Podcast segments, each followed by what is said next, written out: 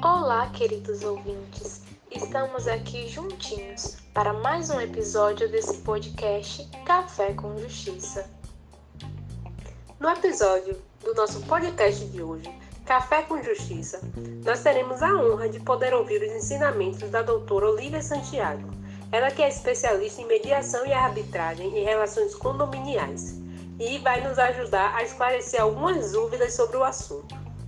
E nesse episódio contaremos com a participação de Elaine Carvalho, Fabiana Santana, eu, Lília Bonfim, além, é claro, da doutora Olivia Santiago. Somos estudantes do curso de Direito, quinto semestre, no turno noturno da FAMEC, Faculdade Metropolitana de Camaçari.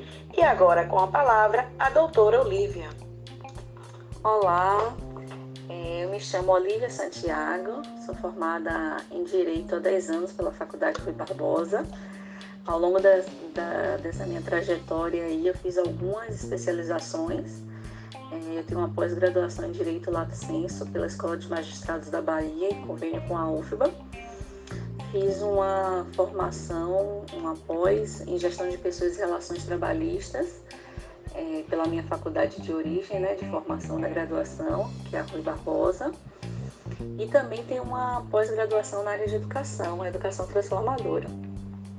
Atualmente, é, eu tenho feito alguns trabalhos na área de mediação, é, inclusive estou me formando como mediadora extrajudicial pelo Brasil Jurídico. Estou muito feliz pelo convite e espero de alguma forma contribuir é, com esse evento de vocês. Obrigada. Para começar de fato o nosso podcast, vamos trazer alguns questionamentos e algumas dúvidas dos nossos ouvintes. Primeiro, doutora Olivia, o que leva os indivíduos a procurarem esses meios de resolução de conflitos alternativos? E quais são os seus benefícios? O que leva os indivíduos a procurar esses meios de resolução de conflitos basicamente é a morosidade né, do nosso poder judiciário é um processo que leva em média é, 10 anos, ele pode ser resolvido através de uma resolução de conflitos extrajudicial é, em média seis meses. Então a diferença é muito grande, né? O custo, o custo também é altíssimo, né? Para você ingressar com a ação e é imprevisível ao final da tramitação do processo o que é que teremos lá ao final, né? E é praticamente impossível estimar os gastos para manutenção do processo. A imprevisibilidade das decisões é outro problema é, que leva as pessoas a buscarem meios alternativos, porque nem sempre as soluções é, esperadas serão as recebidas ao final de um processo tão longo, né? E isso aí é atrelado a tantas outras coisas, né? Grande volume de processos nas varas, o poder judiciário está abarrotado. Algumas pessoas é, viam o poder judiciário como a única via de solução de conflitos, né? E o que me deixa feliz é que as coisas estão mudando. As vantagens de passar por um processo alternativo de solução de conflitos são inúmeras além de aprimorar nossas habilidades de diálogo, é, a gente consegue colocar em pauta o que de fato a gente deseja. Às vezes o judiciário está tão abarrotado que o juiz não consegue olhar as partes com a individualização necessária para entender de fato o que, é que aquelas pessoas estão pedindo, o que é que de fato aquelas pessoas desejam. E não consegue olhar, não consegue olhar com detalhe o interesse daquelas pessoas. Então, a mediação, além de colocar em pauta o real interesse das partes, ela aumenta, propicia essa habilidade do diálogo. Ela é um instrumento é, para melhorar as nossas relações e relações continuadas no tempo, viu, gente? Como família, vizinhança, contrato, relações de trabalho. E, e na mediação, nós não temos vencedores nem perdedores. O objetivo é chegar a um consenso para que ocorra um benefício mútuo. É, os, os, os diálogos futuros após, após uma mediação são muito favorecidos. Doutora Olivia Santiago, as pessoas ainda têm muitas dúvidas de em qual momento procurar pela mediação. Então, explica para todos nós como funciona a mediação e em quais momentos é aconselhado procurá-la. Bem, a mediação funciona da seguinte maneira, né? Ela é feita por um terceiro, facilitador, que de forma totalmente imparcial deve comandar o processo, de forma a conduzir as partes a chegar a um acordo que as satisfaçam. A ideia é que nesse processo ocorra o chamado ganha-ganha, o que nem sempre é um processo litigioso, isso é possível. Então, trazendo como exemplo, nós temos um julgado que ficou bem famoso em Minas Gerais, foi quando o Poder Judiciário deferiu o pedido de danos morais a um filho por abandono efetivo do seu pai. Houve uma repercussão significativa após a entrevista do autor a um programa de televisão no qual ele chorava, afirmando que não conseguia o que ele queria, mesmo tendo, tendo obtido o deferimento do seu pedido.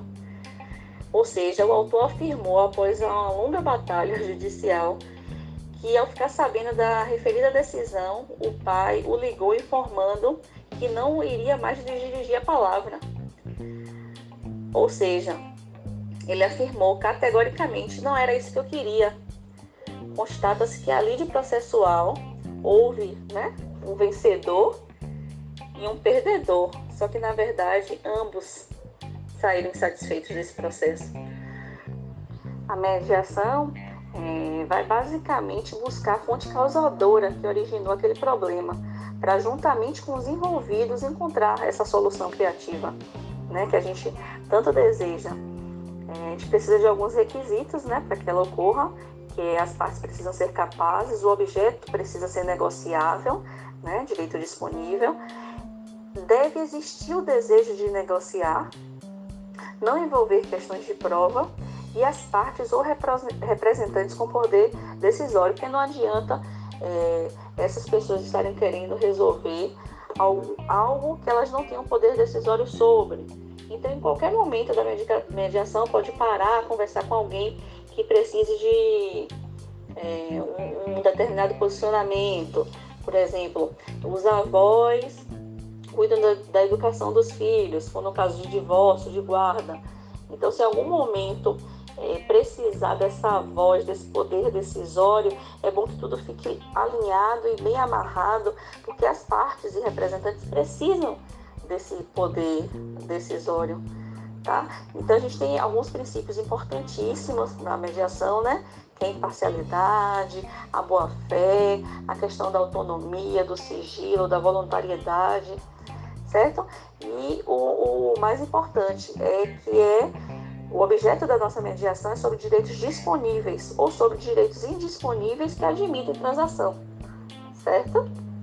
É, vale pontuar que a mediação pode ser privada, extrajudicial ou judicial, né? Existe uma diferença que na mediação privada, é, o mediador é escolhido pelas partes. É, é contratual, existem cláusulas, prazos, você fica, você tem uma liberdade também muito maior, né? de espaço, de local, de escolha. Já na mediação judicial, ela é requerida pelas partes ou sugerida pelo juiz. O mediador é credenciado e designado pelo tribunal. Existe um prazo legal, que é o de 60 dias, e este é um título executivo judicial, diferente da mediação privada, que o título executivo é extrajudicial. Certo? As vantagens da negociação, gente, são inúmeras, como nós já abordamos aqui né, que é a questão da redução de custos, a celeridade, a confidencialidade, certo? Já na arbitragem, já trazendo a diferença da arbitragem, são casos que envolvam direitos disponíveis com participações de partes estrangeiras, são necessárias decisões técnicas em matérias muito específicas e é imprescindível o sigilo e confidencialidade das relações. Um ponto bem importante que merece destaque quando a gente fala em mediação é que em alguns setores, principalmente área médica, a questão do sigilo é, das relações é muito importante. Porque hoje, com o auxílio da internet, você põe o nome do médico lá e muito provavelmente, se você encontra qualquer algo que desabone esse médico, né? como alguma conduta cirúrgica inadequada, um erro médico, isso pode causar um prejuízo muito grande, né? Para a imagem do médico, do hospital. Então, a mediação é muito utilizada nessa área da saúde, é, justamente em razão do sigilo.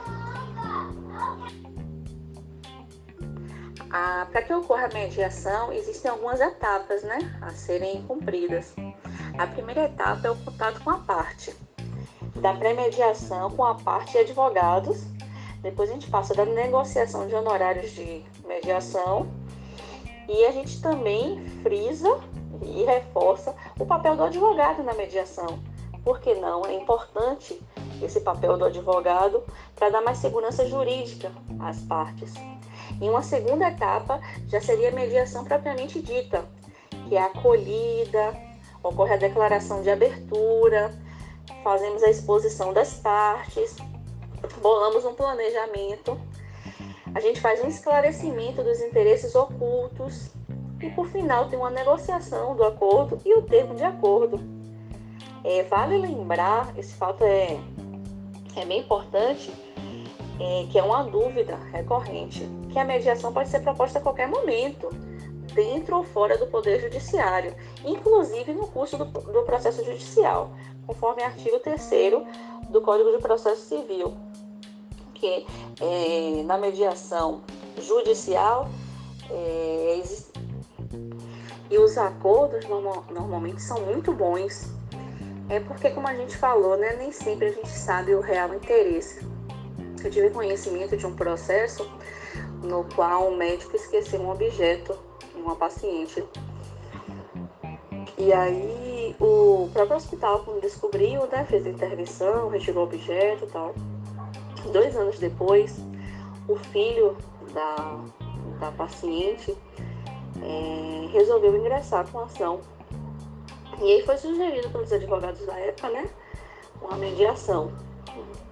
E assim, é, quando as pessoas perguntavam para ele, né, por que depois de tanto tempo, não, porque eu queria dar uma condição melhor agora no final de vida da minha mãe, um plano de saúde, um calor que possa ajudar nas questões relacionadas à saúde dela. E esse acordo foi um acordo muito bom, porque terminou que o hospital é, pagou o plano de saúde dessa senhora até o final da vida dela. Então, são acordos assim que a gente não imagina acontecendo no Poder Judiciário. E que dentro de um acordo de mediação, dentro do sigilo, em que você consegue estabelecer relações sólidas, mostrar seu real interesse, é, você gera empatia no outro e você consegue estabelecer essa conexão esse apoio, essa ajuda. O médico ficou bem porque não teve seu nome né, revelado como um erro médico. O filho, por sua vez, teve um benefício para o resto da vida de sua mãe. Ambos saíram satisfeitos. É mais um exemplo é, da grande satisfação é, em realizar acordos através da mediação. Né? É, são acordos que a gente normalmente não conseguiria pelo Poder Judiciário. Doutora Olivia, explica para todos nós, por favor, como funciona a arbitragem e em quais momentos é aconselhado procurá-la. Sim, a arbitragem é um mecanismo privado de resolução de conflitos. É uma decisão, a gente tem uma decisão imposta por um terceiro, que é escolhido pelas partes. É, é um meio heterocompositivo e ele equivale a um sistema jurisdicional, mas ele é separado, isolado, né? Funciona de forma cooperativa. E é bom lembrar que ele depende de alguma manifestação de vontade, em que as partes se obrigam a levar suas disposições para o crivo de um árbitro ou tribunal arbitral, por exemplo. As vantagens da arbitragem é, são muito parecidas né, com a da mediação, que é a redução de custo, você tem uma autonomia da vontade, as decisões são definitivas, a celeridade, você consegue é, contratualmente celebrar um prazo. Caso não, não haja estabelecimento desse prazo, existe um prazo legal de seis meses.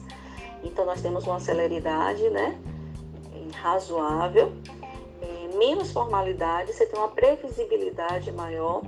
É como você está contratando alguém especialista em uma área, sobretudo áreas voltadas para engenharia, é, a parte ambiental, onde o Poder Judiciário fica muito preso, muito vinculado a provas, a perícias, e quando você já estabelece alguém que você sabe que tem domínio naquele assunto, é, a previsibilidade daquilo que você espera, que você deseja, te dá uma segurança, dá uma segurança maior para as partes, né?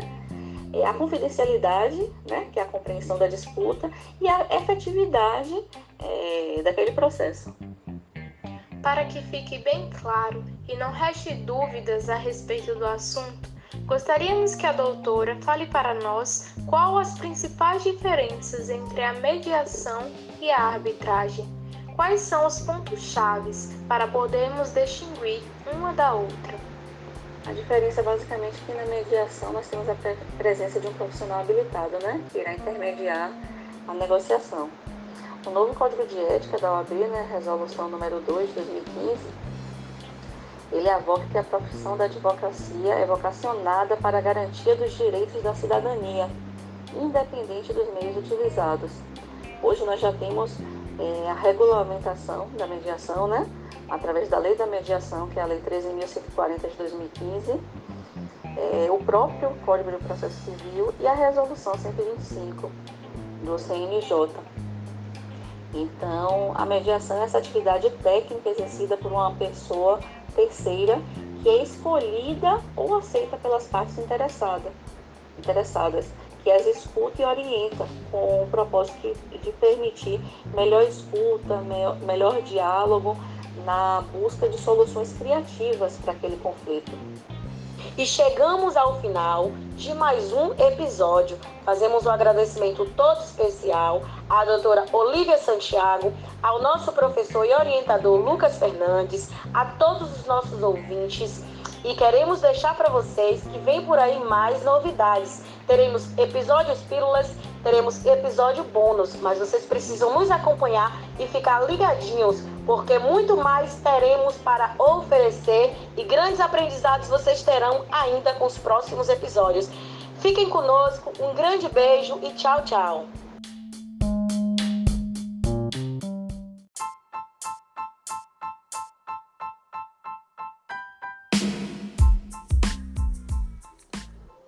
Olá, pessoal!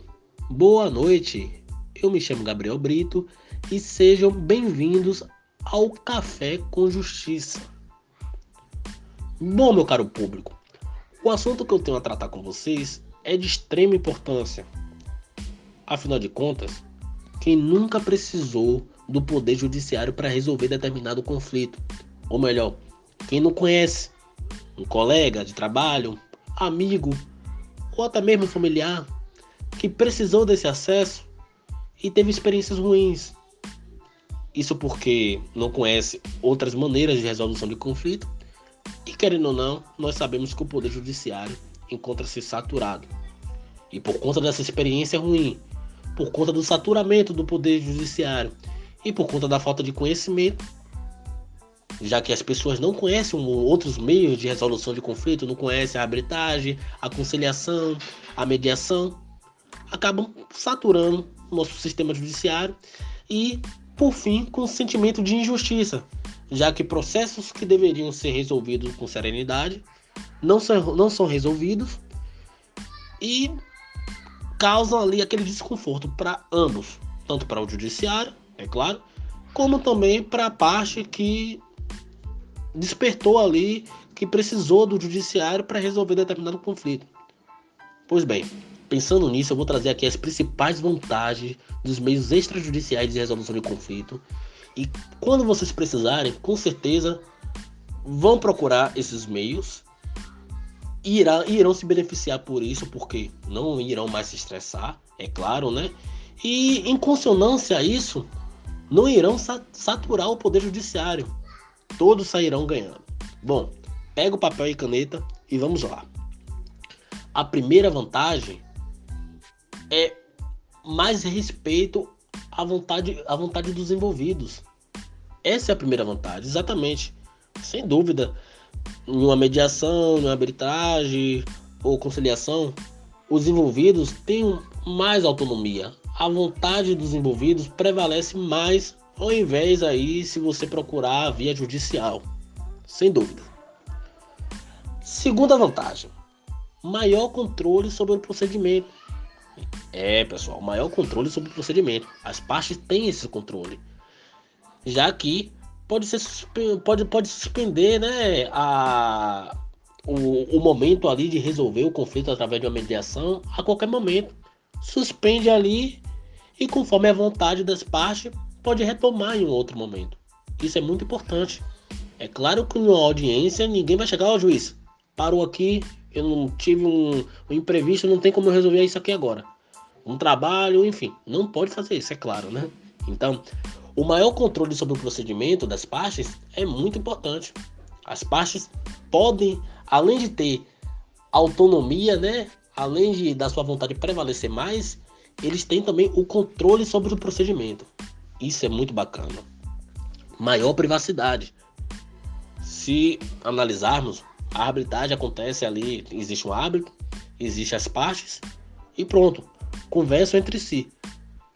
Já numa audiência, o público pode estar presente e assim, questão de privacidade é muito mais viável que a gente escolha aí os meios extrajudiciais do que o meio judicial. E o, a cereja do bolo, né? A melhor parte é a rapidez. Já sabemos, já disse isso. Querendo ou não, o Poder Judiciário encontra-se saturado e por conta disso não consegue dar procedimento a todos os processos com serenidade. Existe muita dificuldade nesse aspecto. E os meios extrajudiciais, com certeza, é uma maneira para resolver a questão da serenidade e todos sairão satisfeitos. Boa noite, espero que tenham ajudado e utilizem, aproveitem das principais vantagens dos meios extrajudiciais de resolução de conflito.